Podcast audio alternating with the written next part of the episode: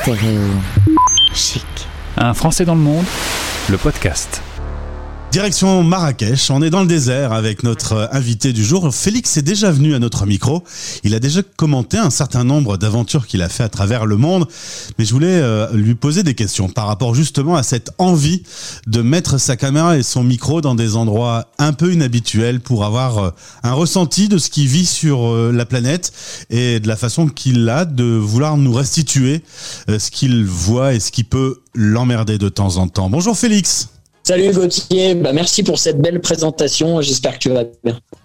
Tu as 24 ans, tu es rouennais d'origine, euh, passionné de géopolitique. Euh, quand on est passionné de géopolitique, ça nous fait un point commun. Euh, assez vite, quand on regarde un peu comment la planète tourne, on se pose des vraies questions quand même. Ouais, bah complètement. Là, par exemple, donc comme tu l'as bien dit, je suis euh, au Maroc, donc euh, pas très loin de Marrakech, dans le désert d'Agafei. Et au niveau de la géopolitique, c'est là où on voit qu'il y a un gros tournant depuis le Covid. Par exemple, euh, le Maroc est un des pays qui est le plus sévère au niveau des personnes qui pourraient voyager chez eux. Et c'est pareil, c'est de la géopolitique. En fait, ils ont fait exprès d'arrêter les lignes avec l'Espagne pour que l'Espagne revendique. En fait, l'Espagne essayait de revendiquer un territoire dans le sud du Sahara et euh, le Maroc a, euh, a, coupé toutes les lignes aériennes et les bateaux, etc. pour que en fait euh, bah, justement le gouvernement de l'Espagne dise que c'est bien le territoire du Maroc. Et c'est comme ça un peu de partout dans le monde en fait et on réfléchit un peu. il y a toujours, il y a toujours des informations que nous on n'a pas dans le peuple et qu'il faut aller chercher un petit peu, un petit peu creuser. Ça te donne envie euh, de tendre ton micro et de pointer ta caméra avec euh, un concept euh, sur Instagram, sur YouTube. Ça s'appelle Va voir ailleurs.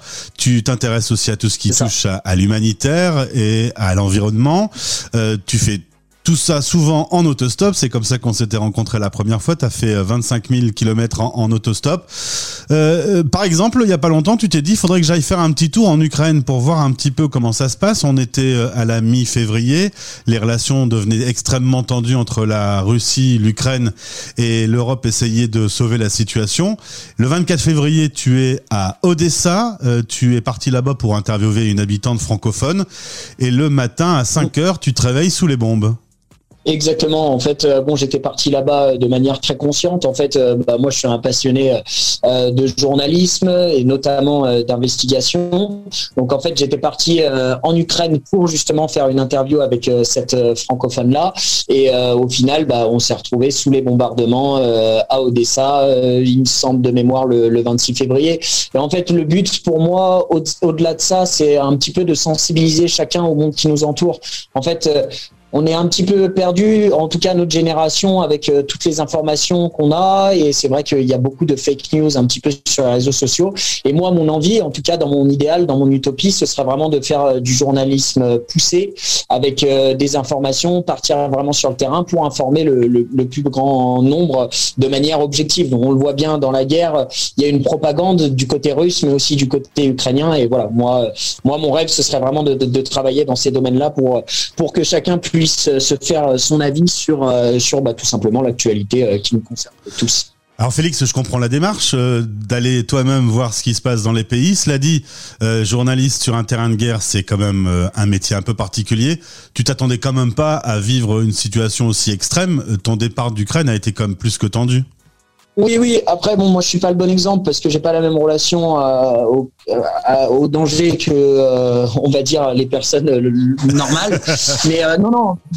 Bien sûr, je m'y attendais pas. Je m'y attendais pas dans le sens où je pensais vraiment que déjà j'allais avoir le temps de faire une interview et que la Russie allait allait envahir l'Ukraine, mais juste, bah, tu sais, la partie un petit peu litigieuse avec les, les pro-russes, juste le Donbass. Je pensais pas qu'il allait envahir toute l'Ukraine d'un seul coup. Le fait est que une fois là-bas, voilà, moi, ça m'a confirmé en tout cas le fait que euh, je souhaiterais faire vraiment du journalisme d'investigation et d'autant plus euh, dans les endroits dangereux. C'est vraiment ce qui m'intéresse. Être au cœur de l'action et euh, essayer d'aider un petit peu les personnes quand je suis là-bas. Par exemple, bah, j'ai fait de l'autostop pour rentrer. J'avais un petit peu d'argent. J'ai fait passer quelqu'un à la frontière, etc. J'ai aidé certaines personnes. Enfin, voilà. Aujourd'hui, t'as pas de médias qui se sont tournés vers toi en, en te proposant un job? Non, non, enfin, c'est pour ça que je fais ça aussi. En fait, c'est très, très compliqué de rentrer dans ces métiers euh, par la petite porte. Euh, en fait, euh, le système est fait de manière où on doit rentrer par des écoles privées. Il n'y a pas du tout de méritocratie. C'est pas c'est voilà, c'est que du réseau en fait. Comme je te le disais, euh, j'ai mon ami qui est assistant de production à quotidien et il m'expliquait aussi que lui, bah, il a payé 7000 euros euh, sur 5 ans uniquement pour avoir un réseau. Il n'a pas appris grand chose en fait. Pour faire journaliste, c'est plutôt euh, de la culture et puis après avoir un petit peu de, courage pour partir là-bas. Mais bien sûr qu'il y a un peu de théorie, mais mais voilà. Enfin, en fait, le, le milieu est fait qu'il faut passer par des écoles privées ou être le fils d'eux pour rentrer dans ces domaines-là qui sont très très demandés.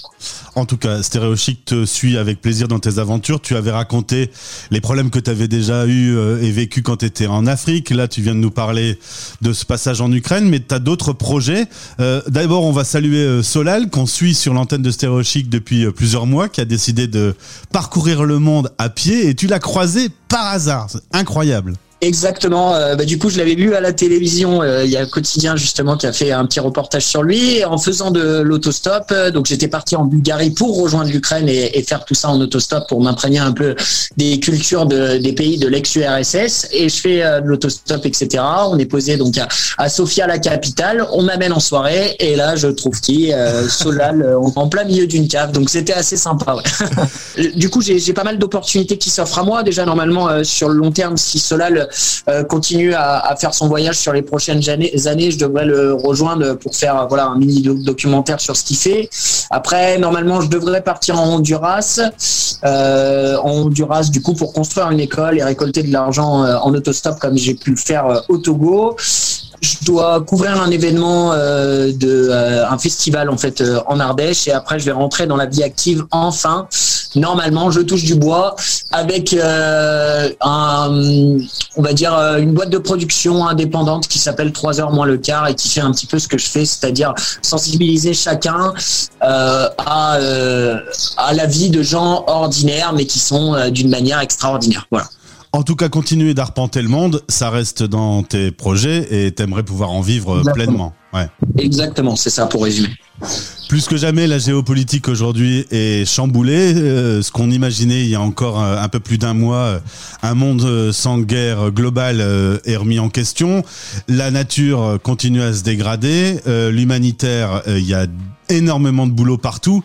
Il y a du boulot pour toi pas tant parce que c'est toujours le même problème en fait. C'est le système qui est mal fait en tout cas en France. Euh, par exemple donc moi j'ai fait une formation euh, dans l'humanitaire euh, en fait je me suis vite rendu compte que c'est exactement pareil en fait c'est un réseau il faut il faut se créer un réseau même avec les écoles c'est très compliqué d'avoir un réseau et rejoindre des grosses ONG comme Handicap International Greenpeace Médecins sans frontières etc et on pourrait faire beaucoup plus parce que comme tu le dis c'est vrai que il y a de l'humanitaire à faire un peu partout dans le monde et pas qu'en Ukraine hein en Somalie, euh, en Palestine, enfin voilà, un peu de partout. Euh, le problème est que bah, c'est toujours une histoire politique. C'est est-ce que notre gouvernement a de l'intérêt à aller euh, en Somalie ou dans d'autres pays, quoi. Donc voilà, c'est toujours une histoire géopolitique derrière même l'humanité. En tout cas, Félix, on peut te suivre sur Va voir ailleurs. tu es présent donc sur quel réseau et qu'est-ce que comment on peut faire pour te suivre, et voir t'aider? Pour pouvoir m'aider, donc euh, là on est en lancement d'une page Tipeee avec pas mal de, voyageurs. Donc on va faire une petite vidéo de teasing. Donc ça ce sera pour m'aider et après bah, l'intégralité euh, des, financements iront euh, vers des ethnies ou des populations en difficulté quand je voyage. sinon après vous avez mon site internet donc qui s'appelle vavoirailleurs.org et puis après bah, tous les réseaux sociaux Facebook, Twitter, Instagram, YouTube et sur Facebook et Instagram, je partage en fait un peu plus mes émotions, etc. Et sur YouTube, je fais euh, du euh, moyen moyen métrage avec des vidéos un peu plus longues où, j'explique ben, voilà tout, la politique, l'économie, le social des pays dans lesquels je passe. Dernière question d'ordre privé, Félix, tes parents et ta famille sont contents que tu fasses tout ça? Ouais, ils sont super contents. Bon, comme d'habitude, ils ont un peu peur. C'est vrai que euh, bon, euh, j'ai quelques difficultés. On va pas se cacher euh, certaines fois à leur faire comprendre pourquoi je fais ça, pourquoi je fais ci. Mais comme je l'ai dit, c'est très très conscient. Ma mère a pas du tout de problème là-dessus. Mon père un peu plus, mais c'est pas grave. C'est la vie. J'ai 24 ans et je, je suis mature et, et voilà. ils ont pas bien le choix. Eh ben, on les embrasse quand même. Merci Félix d'avoir répondu à nos questions. Continue tes aventures. Nous, on te suit sur euh, Va voir ailleurs. À bientôt. Eh ben, avec grand plaisir. À bientôt. Et puis, à une prochaine, euh, Gauthier, pour euh, une nouvelle émission. Il n'y a pas de problème. Avec grand plaisir. Merci encore. Stéréo Chic, la radio des Français dans le monde.